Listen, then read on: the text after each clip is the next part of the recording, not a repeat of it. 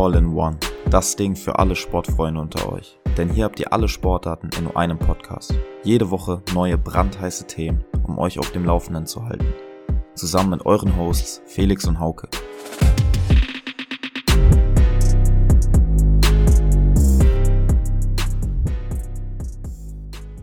Ja, herzlich willkommen, liebe Sportsfreunde.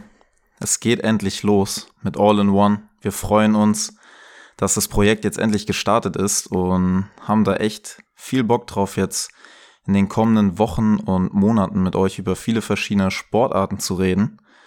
Mit dabei ist Hauke. Ja, moin. Äh, vielen Dank, dass du mich an Bord geholt hast. Ich habe auf jeden Fall auch Bock zu quatschen, richtig schön ein Wegschnacken äh, über Sportarten quatschen und ähm, ja, einfach gegenseitig uns äh, auf den neuesten Stand zu bringen. Ja, auf jeden Fall. Wir starten heute auch echt schon mit einem heißen Thema rein. Und zwar die US Open ist jetzt schon eineinhalb Wochen her circa, aber es ist was Historisches passiert, nämlich Novak Djokovic holt im Alter von 36 Jahren seinen 24. Grand Slam Titel und ja, also ich glaube, da braucht man nicht mehr viel zu sagen. Menschlich kann man von ihm halten, was man möchte. Ich denke, da gehen Meinungen auch auseinander, aber sportlich gesehen muss man auf jeden Fall respektieren, was dieser Mann geleistet hat. Und ja, wie ist da deine Einschätzung dazu? Ja, es ist auf jeden Fall Wahnsinn. Also kann man äh, definitiv jegliche Superlative äh, benutzen. Ähm, sind alle passend, äh, ja. Und wer, ich meine, wer hätte das gedacht? Also vor ein paar Jahren galt äh, Roger Federer als äh, uneinholbar. Ähm, und da, ja, hat niemand wirklich ernsthaft daran geglaubt, dass diese Marke an Grand Slam-Titeln, die Federer gesammelt hat, jemals geknackt wird. Und ähm, ja, jetzt gar nicht so viel Zeit vergangen und zack, äh, ist er fast schon abgehängt vom Joker. Ne? Also ich meine, vier Grand Slam-Titel, so viele Grand Slam-Titel gewinnen viele nicht mal in ihrer gesamten Karriere. Ähm, ja, und äh, ich sag mal so, ich denke schon, dass der Joker noch äh, die ein oder anderen Jahre spielen wird. Und ähm, ausgeschlossen ist es nicht, dass er da noch den ein oder anderen äh, Slam dazu packen wird. Ja, ich meine, er hat ja immer noch das große Ziel, den, den Golden Slam, der ist ihm ja bisher verwehrt geblieben. Ich bin mal gespannt. Also, wenn er in so einer Verfassung weiterspielen kann, auch noch im kommenden Jahr und vielleicht auch noch ein Jahr darauf, dann ja, würde ich es nicht ausschließen, dass er diesen Golden Slam auch angreifen kann. Zumal man ja auch bedenken muss, dass er dieses Jahr wieder in allen Grand Slam Finals war und drei davon gewinnen konnte. Also, das ist ja, ja. schon beachtlich.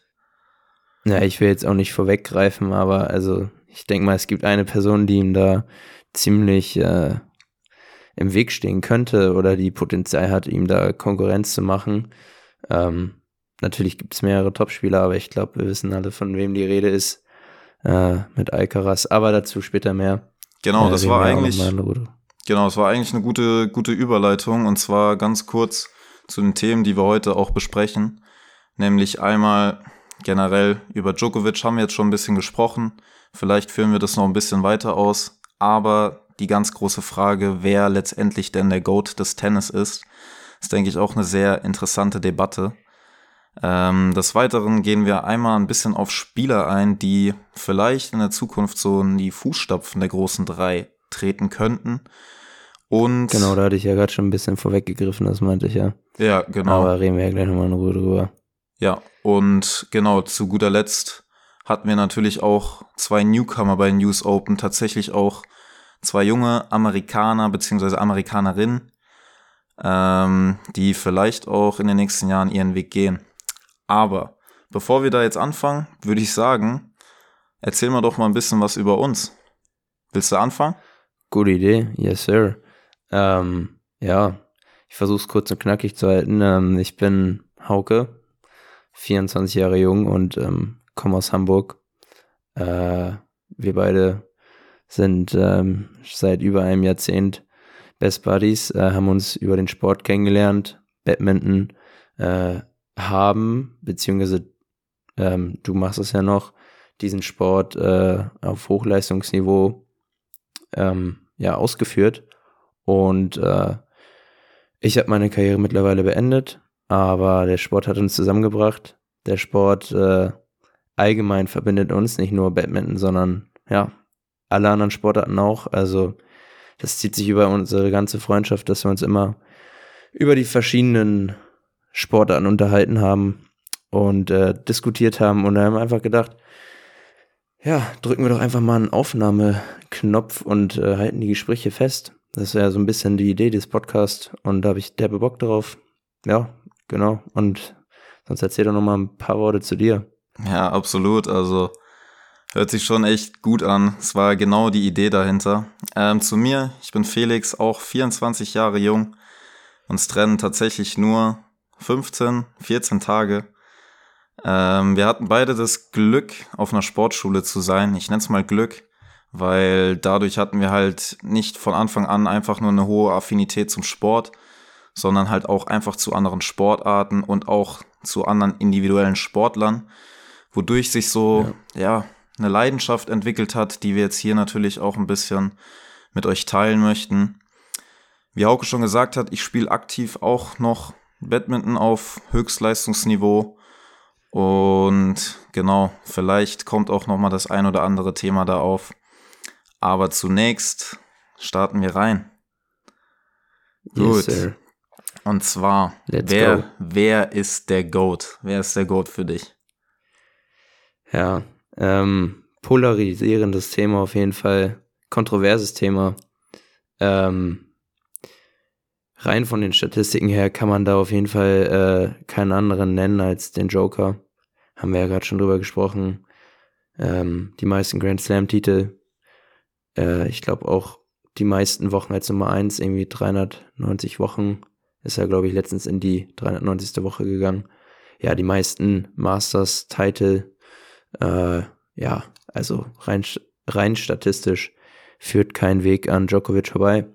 Aber ähm, subjektiv gesprochen, subjektiv äh, ist meine Meinung da ein bisschen anders. Ähm, für mich persönlich ist es Roger Federer einfach, weil er so unglaublich elegant spielt. Ähm, für mich ist einfach diese ruhige Art, die er ausstrahlt, mittlerweile, also wir kennen ja nicht seine Anfangstage, da war bestimmt auch noch einer von den jungen Wilden, aber so das, was ich gesehen habe, die Zeit, äh, die ich mitbekommen habe, da hat er einfach eine unglaubliche Ruhe, Eleganz und ähm, ja, Souveränität ausgestrahlt. Und ähm, der ja, Begriff Maestro, den man ja immer über ihn sagt, der passt schon ziemlich gut. Auch wenn er jetzt vier Grand Slam-Titel weniger hat und da werden ja auch keine mehr dazukommen, er hat retired.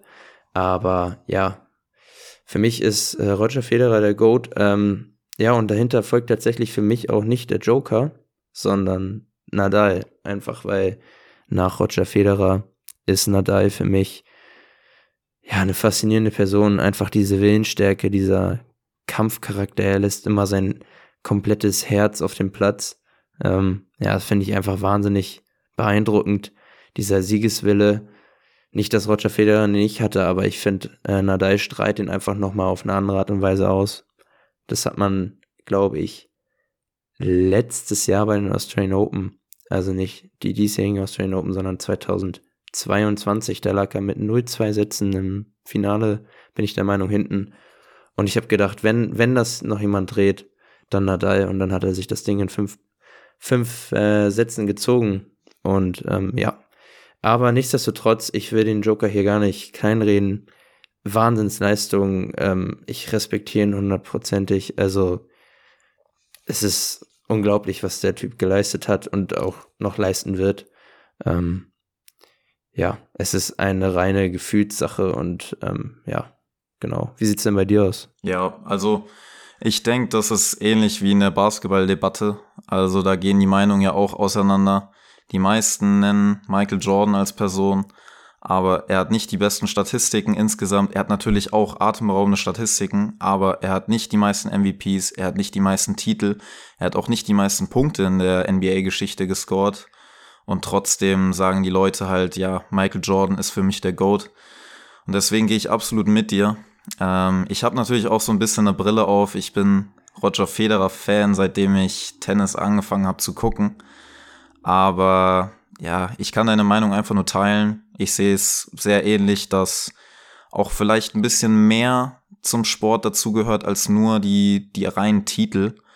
Und deswegen sage ich auf jeden Fall auch Roger Federer auf die Eins. Ich sag auch Nadal auf die Zwei, einfach weil diese Marke von 14 Titeln auf Sand sind, glaube ich, ja, gerade bei den French ja. Open.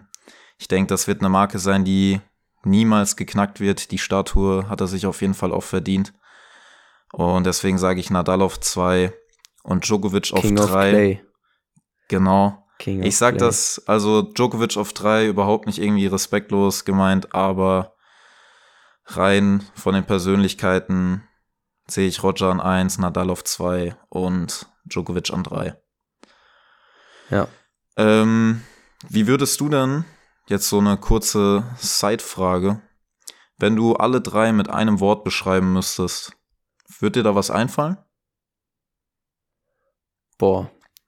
Also ich habe mir, ich, ähm. du kannst gerne kurz überlegen, ich habe mir da nämlich im Vorfeld ein bisschen Gedanken gemacht.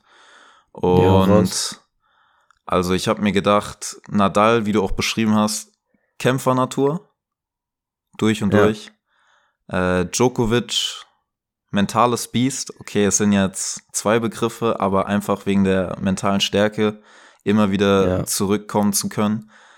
Und Federer, ja. Goat, nein, okay, das wäre jetzt ein bisschen äh, leicht gesagt, aber einfach diese Eleganz ist, glaube ich, ein ganz gutes Wort für ihn. Ja, also ich finde deine Begriffe sehr passend. Ähm, vor allem auch die Beschreibung von Djokovic finde ich gut, weil er ja, ich würde sagen, im in der allgemein, glaube ich, sind die größten Sympathien nicht nur bei uns beiden, sondern auch in der breiten Masse. Ist jetzt eine Einschätzung, ich weiß nicht, ob das stimmt, aber äh, ja, doch auch bei Roger Federer und Nadal. Und das merkt, denke ich, auch ein Djokovic immer wieder auf dem Court. Ähm, und wie er sich da aber einfach mental gegenstellt.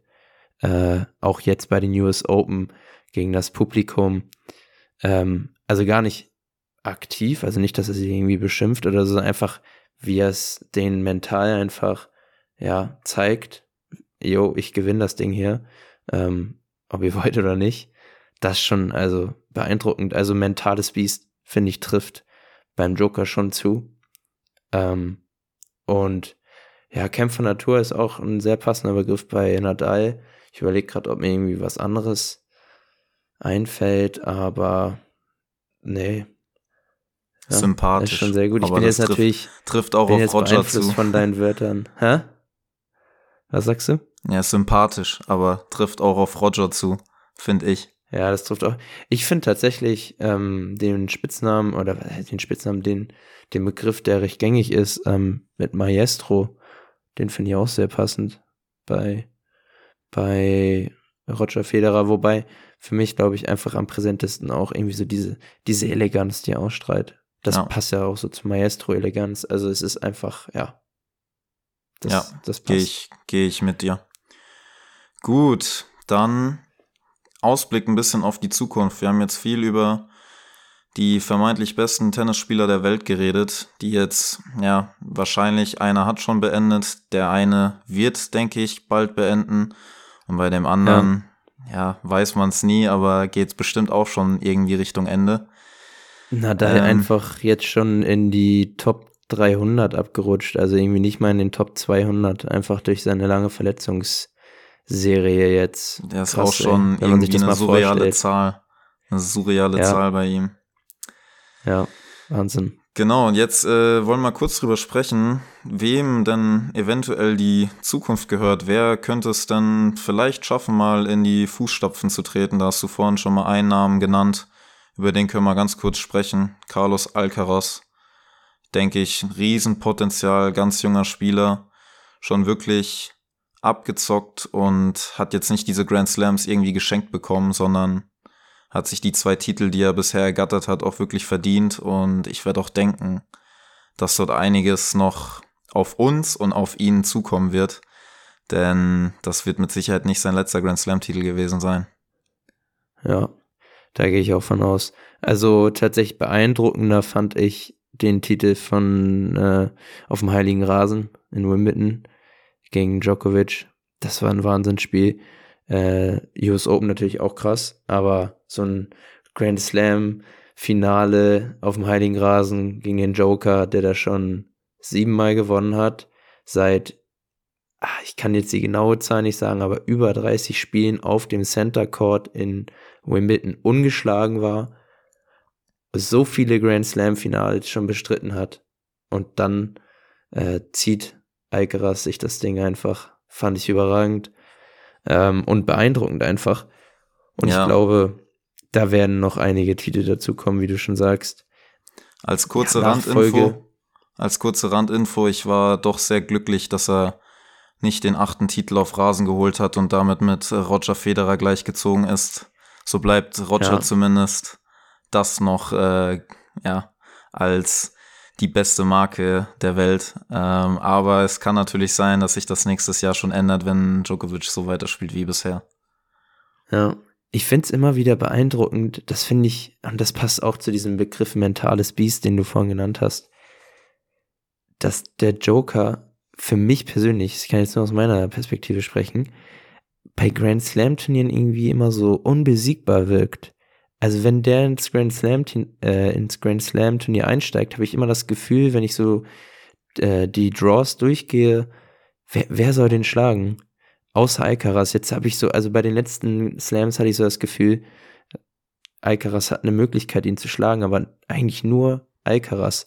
Und das finde ich so krass, weil bei Tausendern, da habe ich das nicht. Weil da hat Djokovic auch schon mal das ein oder andere Spiel verloren. Da hat auch ein Zverev, über den reden wir ja vielleicht nachher auch noch mal kurz, aber da hat ja auch ein Zverev gegen Djokovic schon mehrfach gewonnen auf Tausender Turnieren.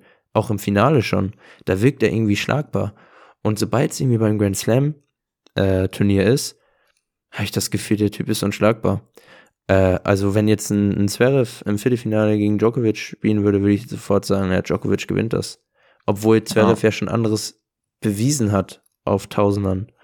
Ja, das wollte ich nochmal kurz sagen, das finde ich irgendwie beeindruckend. Ja, also. Dass man das Gefühl hat. Gerade diese, diese Fähigkeit, wenn du mit dem Rücken zur Wand stehst, dann so über zu performen. Also nicht, dass er es nicht vorher auch könnte, aber gerade dann in den Situationen, wo er eigentlich nichts mehr zu verlieren hat und eigentlich der Niederlage so ein bisschen, ja, ins Auge sieht, dann wächst er auf einmal so über sich hinaus. Und ich erinnere mich tatsächlich so an ein Spiel, der Schmerz sitzt da immer noch besonders tief, weil vielleicht hätte oh Federer oh, ja. dann ich weiß, einen Grand Slam-Titel mehr, Australian Open. Ah. Ich weiß, ich weiß tatsächlich nicht, welches Jahr jetzt genau, aber es war Halbfinale?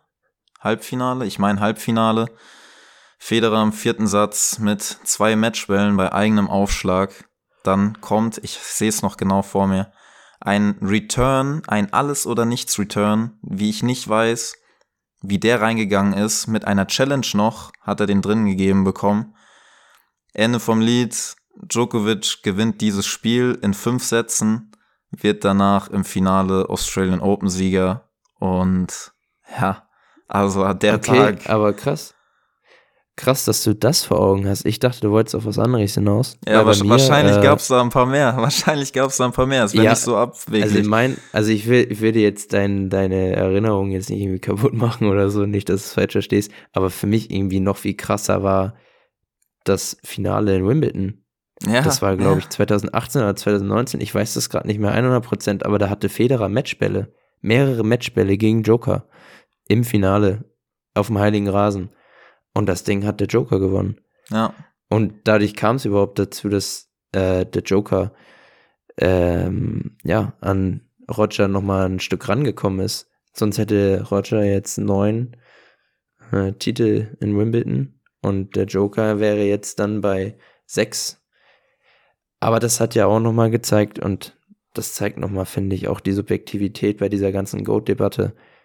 Der Joker hat den vermeintlichen Master of Grass in seinem Wohnzimmer quasi im Finale geschlagen, obwohl er Matchpunkte gegen sich hatte. Ja, ja das, das, zeigt, äh, ich finde, das unterstreicht einfach nochmal, wie stark der Joker ist. Ändert nichts an meiner Meinung, meiner Stellung zu Roger Federer. Für mich ist er im Gesamtpaket einfach der Goat. Aber ich wiederhole mich da. Ja, lass uns nochmal auf die Spieler der Zukunft zurückkommen. Ja, also wir haben jetzt Alcaraz genannt, der, ja, also erstmal finde ich super schwer davon zu reden, die Fußstapfen von den Big Three zu füllen, weil ja, wäre irgendwie auch auf eine gewisse Art respektlos, wenn man jetzt sagen würde, ja, der Alcaraz schafft es auf jeden Fall, was, weil was die drei geleistet haben, was sie für eine Dominanz ausgestrahlt haben über mehrere Jahrzehnte, jetzt einfach zu sagen, ja, der, der Carlos, der macht denen das einfach nach, das wäre irgendwie vermessen. Nichtsdestotrotz kann man irgendwie Vermutungen anstellen oder irgendwie, ähm, ja, keine Ahnung, wie man das jetzt nennen will, aber Carlos Alcaraz bringt auf jeden Fall viel mit, ist erst 20 Jahre alt und hat schon zwei Grand Slam-Titel gewonnen. Der Weg ist noch lang, die Karriere ist hoffentlich noch lang. Man weiß nie, was, was die Zukunft bringt. Ne? Ich will jetzt nicht irgendwie pessimistisch sein oder so, aber Verletzung ist im, ist im Sport einfach eine Riesensache und kann über viel entscheiden. Äh, wir wünschen, oder also ich wünsche ihm auf jeden Fall nur das Beste. So. Ich wollte nur sagen, er ist erst 20 Jahre alt, es ist noch ein langer Weg. Auch, dass der Joker jetzt so viele Grand Slam-Titel hat, hat auch damit zu tun, dass er es einfach geschafft hat, seinen Körper immer gut zu pflegen, immer seinen Körper nahezu am Top-Niveau zu haben. Und die Frage ist, schafft das auch ein Alcaraz? Aber er bringt auf jeden Fall viel mit. So viel kann man schon sagen, denke ich, oder was sagst du? Ja, ich meine, er wird ja nicht umsonst als der Nadal in jungen Jahren nur besser bezeichnet. Ähm, einfach weil er doch nochmal irgendwo ein noch vielseitigeres Spiel mitbringt, was natürlich für einen Zuschauer total attraktiv zu gucken ist. Also er füllt ja die Zuschauerhallen, er darf auch immer auf dem Center Court spielen, selbst bevor er Nummer eins der Welt wurde, äh, hat er sich auf jeden Fall mit dieser Spielart, auch mit diesem Spielwitz und Spielspaß verdient. Und ja, es kommt jetzt eher mehr drauf an, finde ich, nachdem Djokovic vielleicht seine Karriere beendet hat, so wer ihm Gegenwehr leisten kann. Weil, okay, Roger Federer, Rafael Nadal, Novak Djokovic hatten immer sich, also sich selbst als die Gegner. Und ich sehe tatsächlich im Moment noch nicht, wer diese also, warte, großen meinst, drei. Du, Ganz kurze Frage. Also du meinst, die hatten sich gegenseitig, also nicht sich selbst ja, als ja, Gegner, genau, also nicht genau. der Joker sich als Joker, sondern du meinst, also genau, die hatten also sich gegenseitig sich immer gegenseitig, alle drei ja. als Gegner. Äh, plus, wenn man ihn noch dazu nehmen will, Andy Murray ist ja der Einzige, der da noch irgendwie ein bisschen Gegenwehr leisten konnte und sich ein, zwei, drei, vier Slams in der Zeit äh, abstibitzen konnte. Aber ja, sorry, ich wollte dich nicht unterbrechen, ich wollte es nur einmal, dass ich es richtig verstehe. Ja, sorry. auf jeden Fall. Also, wie gesagt, das Potenzial ist riesengroß. Das Potenzial ist mit Sicherheit auch bei anderen Spielern riesengroß, aber ich sehe halt einfach bei anderen Spielern noch nicht diese Perspektive, die vielleicht jetzt ein Carlos Alcaraz schon hat, ohne jetzt schon irgendwie zu prophezeien, was er für eine Karriere vor sich haben wird.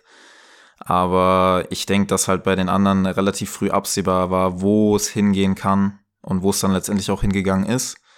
Und deswegen würde ich vielleicht als, das als Überleitung nutzen und dich fragen, wer hat denn langfristig gesehen eine Chance, gegen Carlos Alcaraz auch zu bestehen, wenn jetzt Novak Djokovic weg ist? Vielleicht mit einem Ausblick auf die aktuelle Top 10 der Weltrangliste. Ja, also ich sehe, wie gesagt, also wir hatten ja darüber gesprochen, welche Spieler, jungen Spieler an sich, die in die Fußstapfen von den Big Three treten können, haben wir jetzt Carlos Alcaraz genannt. Den sehe ich da auch als Frontrunner, wenn, wenn man so möchte. Aber ich glaube, der Tennissport, äh, dem fehlt es auf jeden Fall aktuell nicht an Talenten. Ich finde, da sind echt coole Spieler dabei. Und auch ähm, viele unterschiedliche Spieltypen. Das finde ich persönlich ziemlich cool. Also wenn man jetzt mal den Carlos Alcaraz vergleicht und jetzt nenne ich mal einen Namen, der mir in den Kopf kommt, Yannick Sinner, komplettes anderes Spielerprofil, viel größer, schlachsiger, viel aggressiver, ja, wobei, nee, das kann man so nicht sagen, weil Carlos Alcaraz ja auch schon seine Momente hat, wo er, wo er sehr aggressiv spielt, aber eben auch krass verteidigt. Aber ich finde, Yannick Sinner kommt eben über andere Stärken. Und ja, also, um das so zu beantworten, Yannick Sinner ist für mich einer für die Future.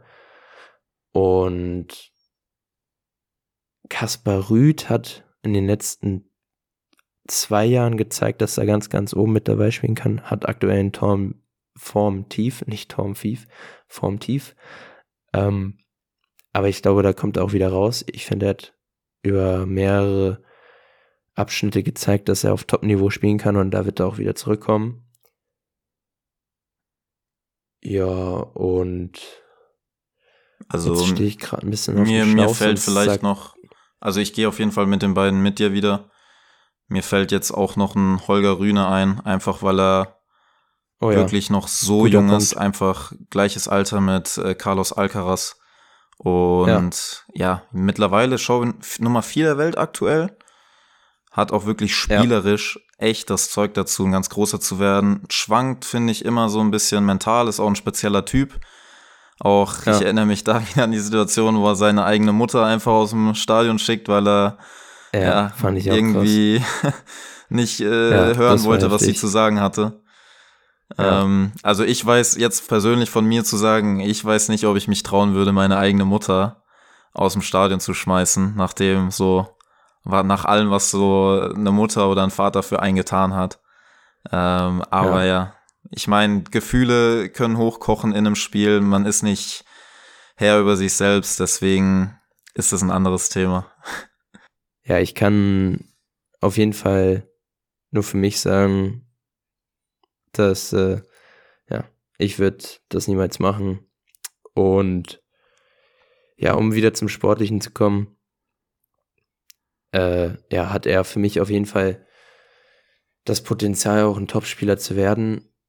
Aber ich finde, seine aktuelle Form, also bei ihm läuft es aktuell nicht so gut, hat viele frühe Niederlagen in den Turnieren einstecken müssen, unterstreicht nochmal mehr, wie weit Carlos Alcaraz für sein Alter ist, weil die sind gleich alt und Carlos Alcaraz spielt jetzt schon so konstant und ich glaube, das ist das, was am Ende das Schwerste ist. Also, dass jeder mal irgendwie so ein Top-Turnier haben kann ähm, und einen richtig guten Run hinlegen kann. Das steckt in vielen Spielern. Da bin ich mir ziemlich sicher.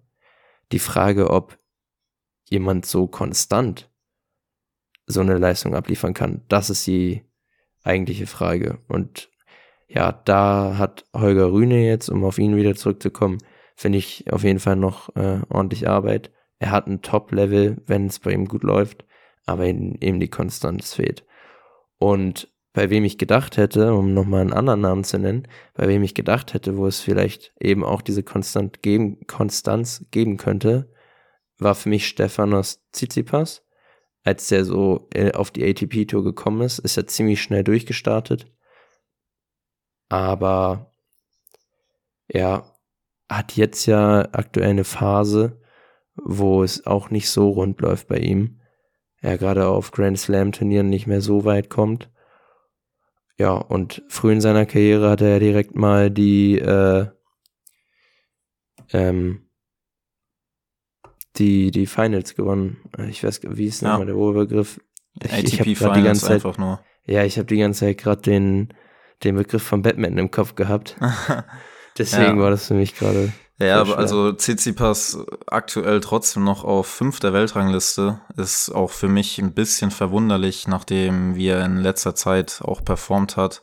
Läuft Ja. auch irgendwie da, ich sag mal, bei den ATP-Turnieren ein bisschen unterm Radar, weil man kriegt ja oft doch nur diese ganz großen Turniere mit.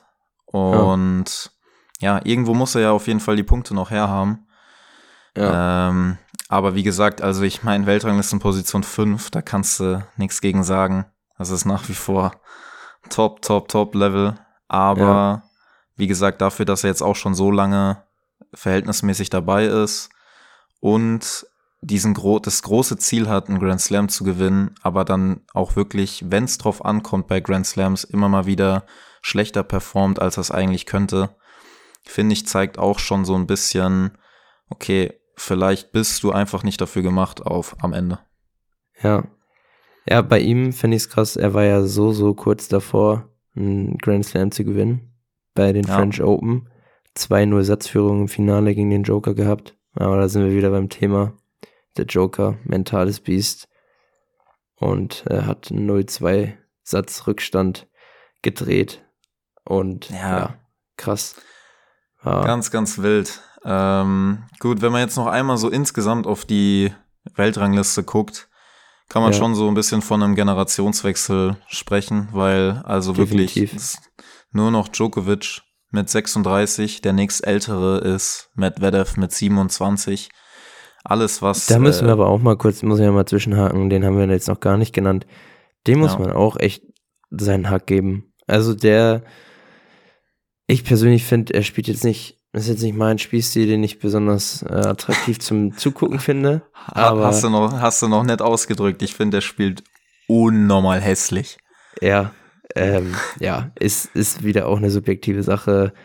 Ich persönlich finde es auch nicht so, so nice, aber was man auch nicht wegdiskutieren kann, er hat immer seine Momente, wo er gerade bei Grand Slams, finde ich, von noch am ehesten irgendwie so hinter Alcaraz die Person ist, der ich am meisten zutraue. Ich weiß nicht warum, also gerade auch gegen Djokovic. Also letzten Endes hat es der Joker jetzt bei den US Open wieder souverän gemacht gegen Medvedev im Finale. Aber irgendwie, ja, Medvedev ist für mich jemand, der irgendwie das Potenzial hat, äh, den Joker zu schlagen oder dem ich das irgendwie mehr zutraue. Ich kann es nicht begründen. Ich, ich kann nicht sagen, woran es liegt. Aber also ich habe auf jeden Fall krassen Respekt vor Medvedev. Und äh, ja, wollte ich einmal kurz an dieser Stelle einhaken, weil er ist immerhin Nummer drei der Welt, weil jetzt bei US Open im Finale hat auch schon einen Grand Slam-Titel in der Tasche. Von daher, ja, der sollte jetzt hier nicht untergehen, wollte ich einmal kurz, kurz genannt Ja. haben. Hat er, hat er nicht schon zwei? Ich bin jetzt mir gerade gar nicht mehr so sicher. Ich meine, aber er hat schon zwei Titel. Ich glaube nicht, aber man kann ja hier Also ich live hatte- einmal googeln. Ich hatte im Kopf einmal die US Open und einmal die Australian Open. Oder sogar zweimal Australian Open. Nee, er hat einen. Also zumindest Titel. ist das, was mir hier direkt angezeigt wird. Und das Okay. waren eben die US Open 2021. Ja, stimmt.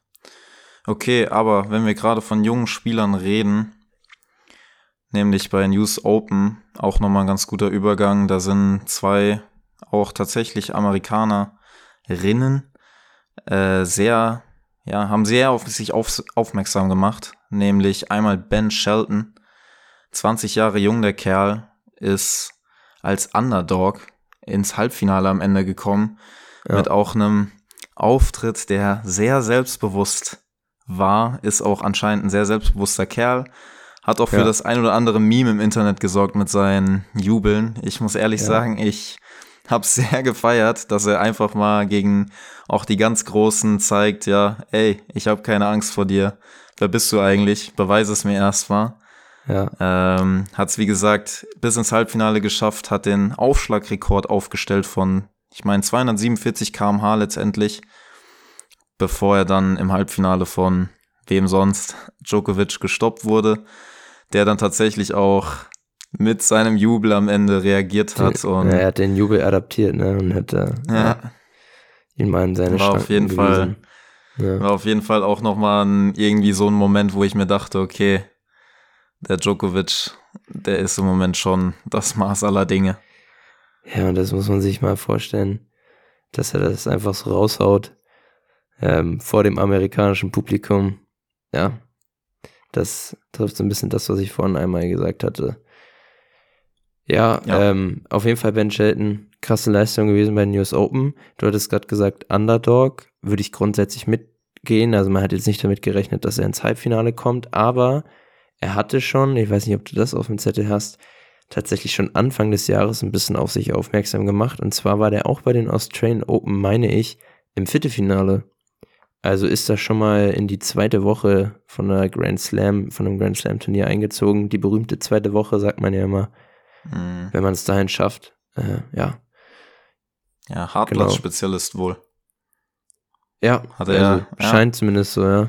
Also, äh, ja, ganz kurz nochmal ein Step back zu der GOAT-Debatte. Also, vielleicht kann man ja noch mal ganz kurz zwischendurch einmal noch mal so eine, ja, wie will man es nennen? Also ich, ich, ich, für mich ist irgendwie Djokovic der, der einfach auf Hartplatz überragt. Also er kann auf allen Belegen krass spielen, aber das würde ich sagen gilt für alle. Aber auf Hartplatz überragt Djokovic. Ich meine, äh, ja, hat die meisten Siege bei den Australian Open. US Open kam jetzt mehrere Faktoren dazu, dass er jetzt die letzten Jahre gar nicht irgendwie die Möglichkeit hatte, da zu gewinnen. Aber das ist nochmal ein anderes Thema. Ja, und äh, Nadal, Sandplatz, King of Clay und der Maestro, Roger Federer eben auf Rasen. Und da sind wir an dem Punkt, den du vorhin noch einmal auch gesagt hättest. Boah, wenn, wenn der Joker den Federer einholt, dann kann man das irgendwie gar nicht mehr so einranken, wie ich das gerade gerade getan habe. Ja, aber so, das wollte ich nochmal kurz einmal zwischendurch. Ich wollte jetzt hier nicht den Laden aufhalten. Lass uns zurück zu den Newcomern kommen. Äh, ja, ähm, wir haben genau über Ben Shelton geredet, aber auf der anderen Seite bei den Damen vielleicht noch ein größeres Ausrufezeichen gesetzt dieses Jahr. Coco Goff, auch mit 20 Jahren, auf einmal US Open Siegerin. Also ist jetzt nicht so, dass sie aus dem Nichts kam. Sie ist jetzt auch mittlerweile schon echt ein paar Jährchen auf der Tour und ja. mit konstant guten Ergebnissen auch Top 10 der Weltrangliste mal gewesen, meine ich. Ich weiß nicht, ob sie es aktuell ist. Nach dem Sieg wahrscheinlich schon. Aber ja, man kann schon sagen, nachdem Serena Williams letztes Jahr bei den US Open zurückgetreten ist und jetzt im nächsten Jahr eine ganz, ganz junge Amerikanerin die US Open gewinnt, ob vielleicht, ja, so die nächste Amerikanerin in den Startlöchern steht und vielleicht da auch in die Fußstapfen des, der vielleicht Damen-Goat treten könnte. Ja, auch das wieder mega schwer zu prognostizieren und auch irgendwie das gleiche, was ich vorhin bei den Herren gesagt habe, irgendwie vermessen oder ein bisschen respektlos, wenn man jetzt irgendwie schon darüber spekuliert. Ich meine, sie hat jetzt einen Grand Slam gewonnen. Serena Williams ist meiner Meinung nach bei 23. Das ist noch so ein weiter Weg. Das ist Wahnsinn. Aber das soll gar nicht ihre Leistung jetzt schmälern. Also Grand Slam Sieg mit 20. Wahnsinn. Und ja, wie du schon sagst, also der Zeitpunkt könnte irgendwie besser nicht sein. Die eine US-Amerikanerin, die den, ja, die den Amerikanern für viele Jahre viele Grand Slam-Titel beschert hat, tritt ab und ein Jahr später gewinnt der junge 20-Jährige den US Open-Titel. Ja, ist schon ein sehr gutes Timing. Mal gucken, wo der Weg hinführt. Ich meine, auch bei Sloane Stevens haben viele gedacht, die könnte jetzt äh, ein paar Grand Slam-Titel gewinnen. Mittlerweile ist sie nicht mal mehr unter den Top 20, bin ich der Meinung. Also, überhaupt nicht äh, despektierlich gemeint. Ich meine, äh, selbst Top 50, Top 100 ist eine Wahnsinnsleistung, aber ich meine, jetzt, wenn man von einem Grand Slam Titel, von einem Grand Slam Titel kommt, dann ist jetzt irgendwie nicht mehr unter den Top 20 sein, dann doch schon ein Abrutschen. So, vor allem, wenn man eben davon ausgeht, dass sie vielleicht noch ein paar mehr Titel gewinnen können. Was ich damit verdeutlichen möchte, ist, auch wenn sie jetzt ein Grand Slam, Grand Slam, ich kann das Wort nicht mehr sagen, Junge, Junge, was ist da los?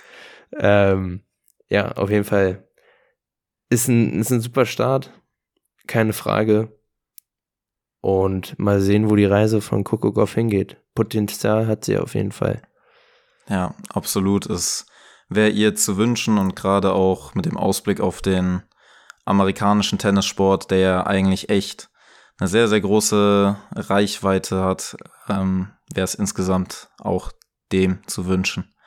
Ja, gut. Was ich echt immer faszinierend finde, wollte ich noch einmal kurz sagen bei den Damen. Ich finde es krass, irgendwie die Dynamik in den Top 10, Top 20.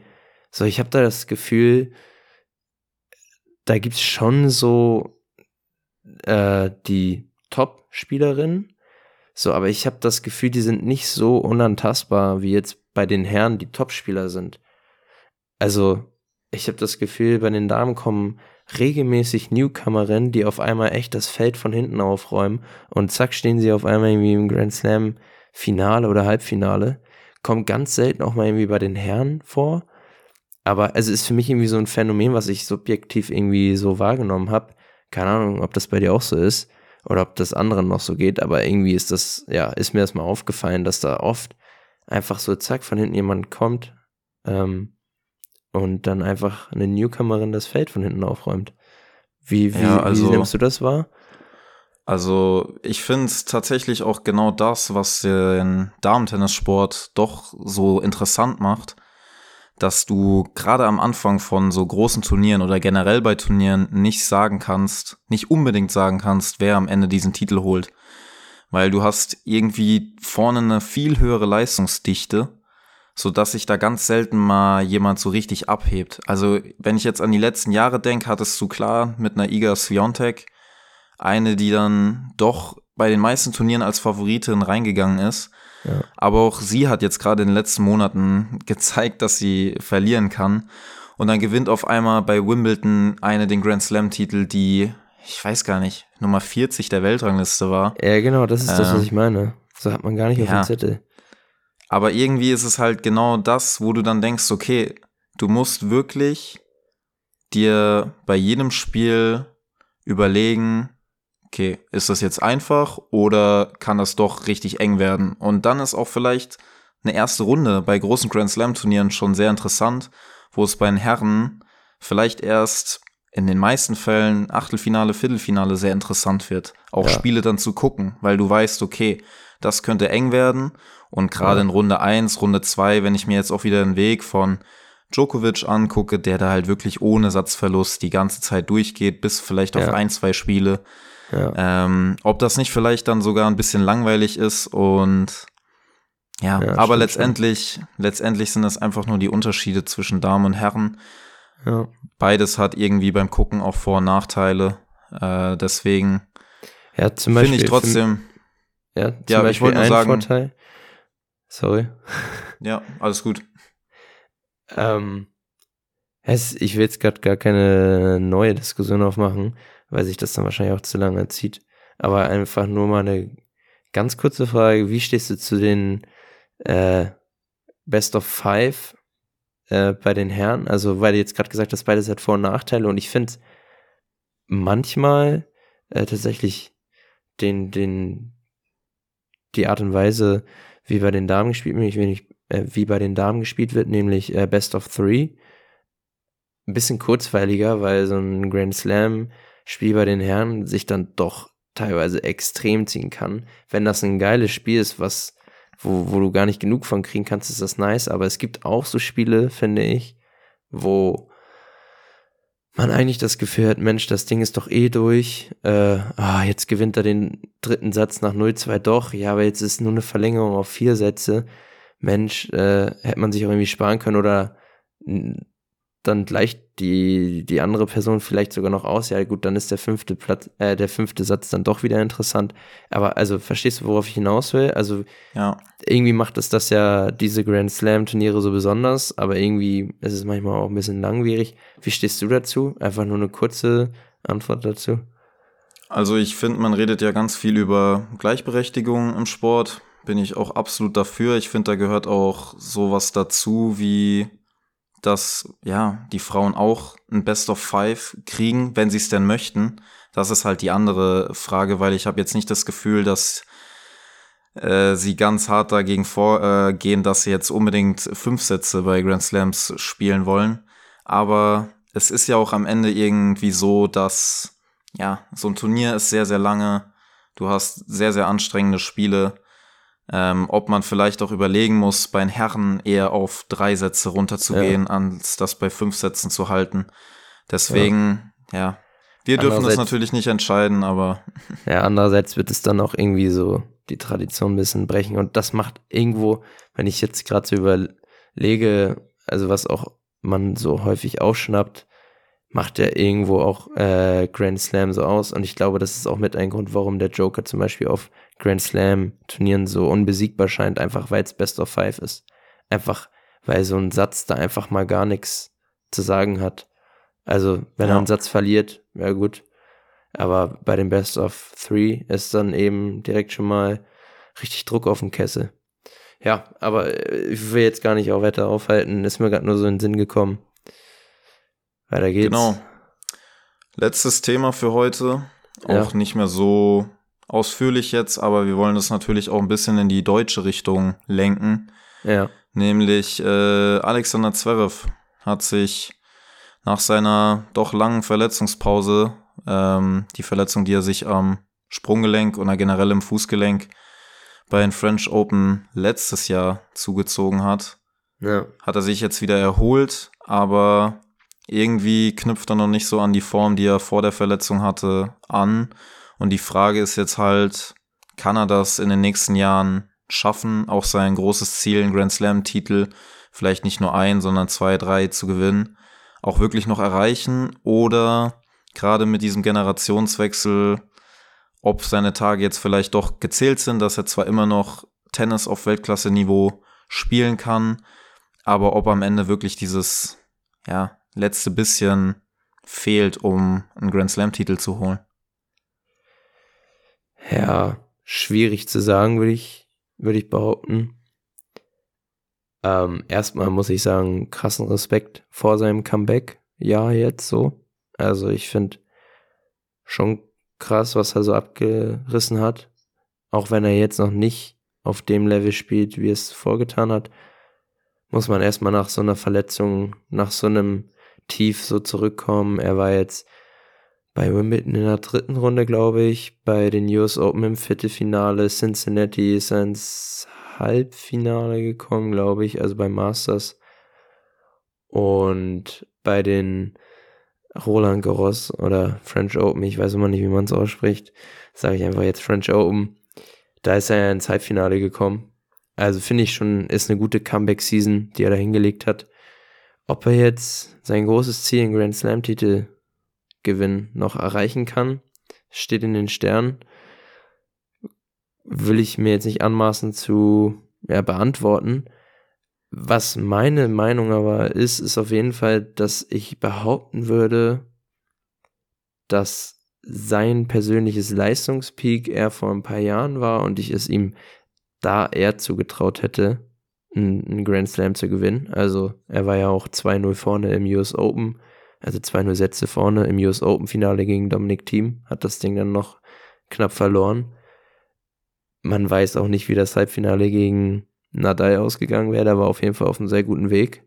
Und wenn man Nadal im Halbfinale schlagen sollte, ja gut, dann ist die Bahn frei. Dann ja, ist es schwer, einen aufzuhalten, gerade wenn man Nadal auf Sand besiegt, in seinem Wohnzimmer quasi. Ja, also ich glaube, er hatte, also er war ein paar Mal ganz nah dran und hatte die Möglichkeit.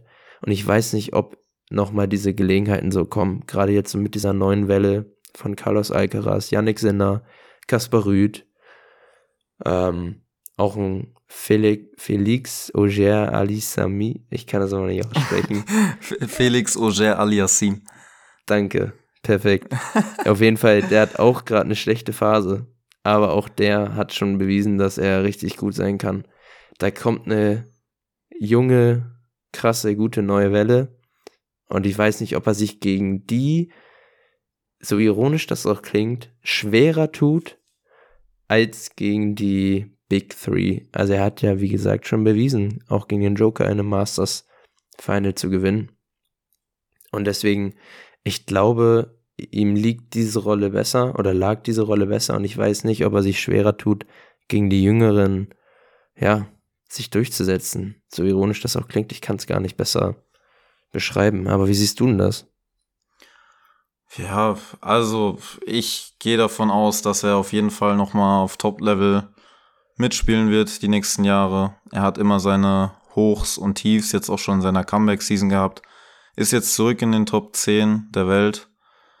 Und ja, ich will mir es nicht anmaßen zu sagen, er schafft auf gar keinen Fall mehr einen Grand Slam-Titel. Aber ich glaube, die Zeit wird langsam knapp für ihn, weil die Konkurrenz wird einfach nicht weniger. Und deswegen, ich stelle jetzt einfach die These auf, er wird weitere Jahre in den Top 10 bleiben, aber er wird keinen Grand Slam gewinnen. Okay. Ja, also äh, wollte ich einmal noch kurz unterstreichen, wie ich jetzt äh, Sascha sehe. Also ich finde, in die Top 10 gehört er auf jeden Fall. Also das wollte Ja. ich einmal kurz sagen zu dem, was ich jetzt gerade eben alles gesagt habe. Für mich persönlich ist, ist Sascha ein, ein Weltklasse-Spieler und er gehört in die Top 10. Ich meine, wie schnell hat er sich da jetzt auch wieder hochgearbeitet? Ja, Grand Slam ist nur noch mal eine andere Sache. Und ähm, ja, ich, ich wollte dich jetzt nochmal fragen, äh, ich hatte ja gerade gesagt, dass ich das Gefühl habe, dass er sich gegen die Big Three, warum auch immer, leichter getan hat, als jetzt gegen die jüngeren neun Spieler. Wie, wie siehst du das? Also, kannst du das irgendwie nachvollziehen, mein Gefühl, oder hast du das gar nicht?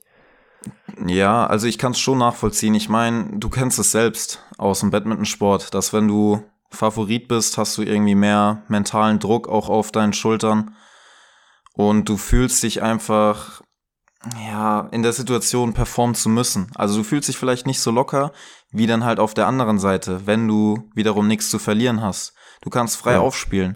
Wenn du am Ende das Spiel verlierst, völlig egal, es hat keiner von dir erwartet, du kannst beim nächsten Mal noch mal probieren. Das heißt, du kannst in so Spielen nur gewinnen. Deswegen rein vom Kopf her würde ich sagen, ja, absolut kann ich mir schon vorstellen, dass er sich gegen die Big Three ähm, einfach besser gefühlt hat, als wenn er vielleicht als vermeintlicher Favorit gegen jüngere Spieler ins Rennen gegangen ist.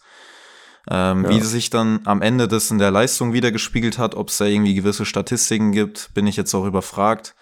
Aber es wird jetzt auch einen Rahmen tatsächlich sprengen. Ja, stimmt. Genau. Ja, okay. ähm, wir werden auf jeden Fall die Tennisreise weiter beobachten und es wird mit Sicherheit, sobald das nächste Grand Turnier ansteht, auch wieder eine Folge dazu geben oder vielleicht, wenn irgendwie was ganz, ganz krasses in der Tenniswelt passiert. Bis dahin hoffe ich, dass ihr erstmal auf dem neuesten Stand seid und noch einen kleinen Ausblick für nächste Woche. Die NFL-Saison geht jetzt in den dritten Spieltag am kommenden Wochenende und ja, darüber wird es dann auch nächste Woche gehen. Ich bin gespannt. Da werden wir auf jeden Fall drüber reden, welches Team vielleicht am Ende der Saison die Oberhand behält, welche Spieler da im Fokus stehen und auf wen man vielleicht auch in Zukunft achten muss. Aber wie gesagt, nur ein kleiner Teaser. Wir wollen jetzt nicht so viel vorwegnehmen bis nächste Woche. Und aber wir können auf jeden Fall sagen, es kommen heiße Themen. Da werdet ihr euch hoffentlich drauf freuen, weil wir werden uns auf jeden Fall drauf freuen. Ja, grundsätzlich kann man vielleicht an der Stelle auch nochmal sagen, also wir haben einfach derbe Bock zu quatschen, einfach unsere Meinung zu teilen, unsere Gedanken zu teilen. Und ähm, ja, hier geht es jetzt irgendwie nicht darum, ja, perfekte, perfekte Analyse, Analysen zu machen oder die besten Statistiken irgendwie aufzuzählen, sondern einfach ein bisschen frei raus und ja, einfach jede Woche irgendwie eine geile neue andere Sportart irgendwie ein bisschen ja zu thematisieren. Und ich habe richtig Bock auf nächste Woche Football. Ähm, ja. Und generell einfach äh, auch vielleicht mal an dieser Stelle, Bro, das hat einfach richtig Laune gemacht, hier gerade die erste Folge aufzunehmen. Ähm, ist jetzt schon spät, aber ja, ich bin irgendwie überhaupt nicht müde, einfach weil es mir so Laune gemacht hat ich könnte auch ewig weiter quatschen. Wir müssen uns hier echt irgendwie, ja, zurückhalten, dass wir uns hier nicht irgendwie die Ohren absabbeln. Und ja, die Folge soll ja auch nicht direkt beim ersten Mal völlig den Rahmen sprengen. Ähm, ja, aber wollte ich ja mal sagen, danke, dass du mich hier irgendwie ins Boot geholt hast und äh, mit mir das hier jetzt durchziehst. Ja, also wie gesagt, ich habe dich nicht ohne Grund ins Boot geholt. Ich habe da richtig Bock drauf, ähm, unsere Leidenschaft hier zu teilen. Und ja, vielleicht nochmal für euch, vielleicht ist ja auch immer die ein oder andere Randinfo dabei, die ihr vielleicht nicht so auf dem Schirm hattet.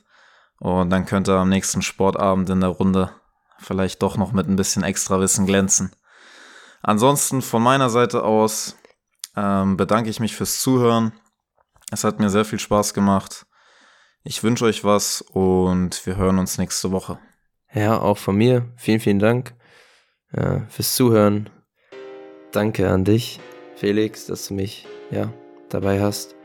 Und ich freue mich auch richtig auf die nächste Woche. NFL Talk. Let's go. Also macht's gut, habt eine schöne Woche. Und ähm, ja, wir hören uns. Das war's wieder mit All in One. Wir bedanken uns fürs Zuhören und freuen uns darauf, euch bei der nächsten Folge wieder begrüßen zu dürfen.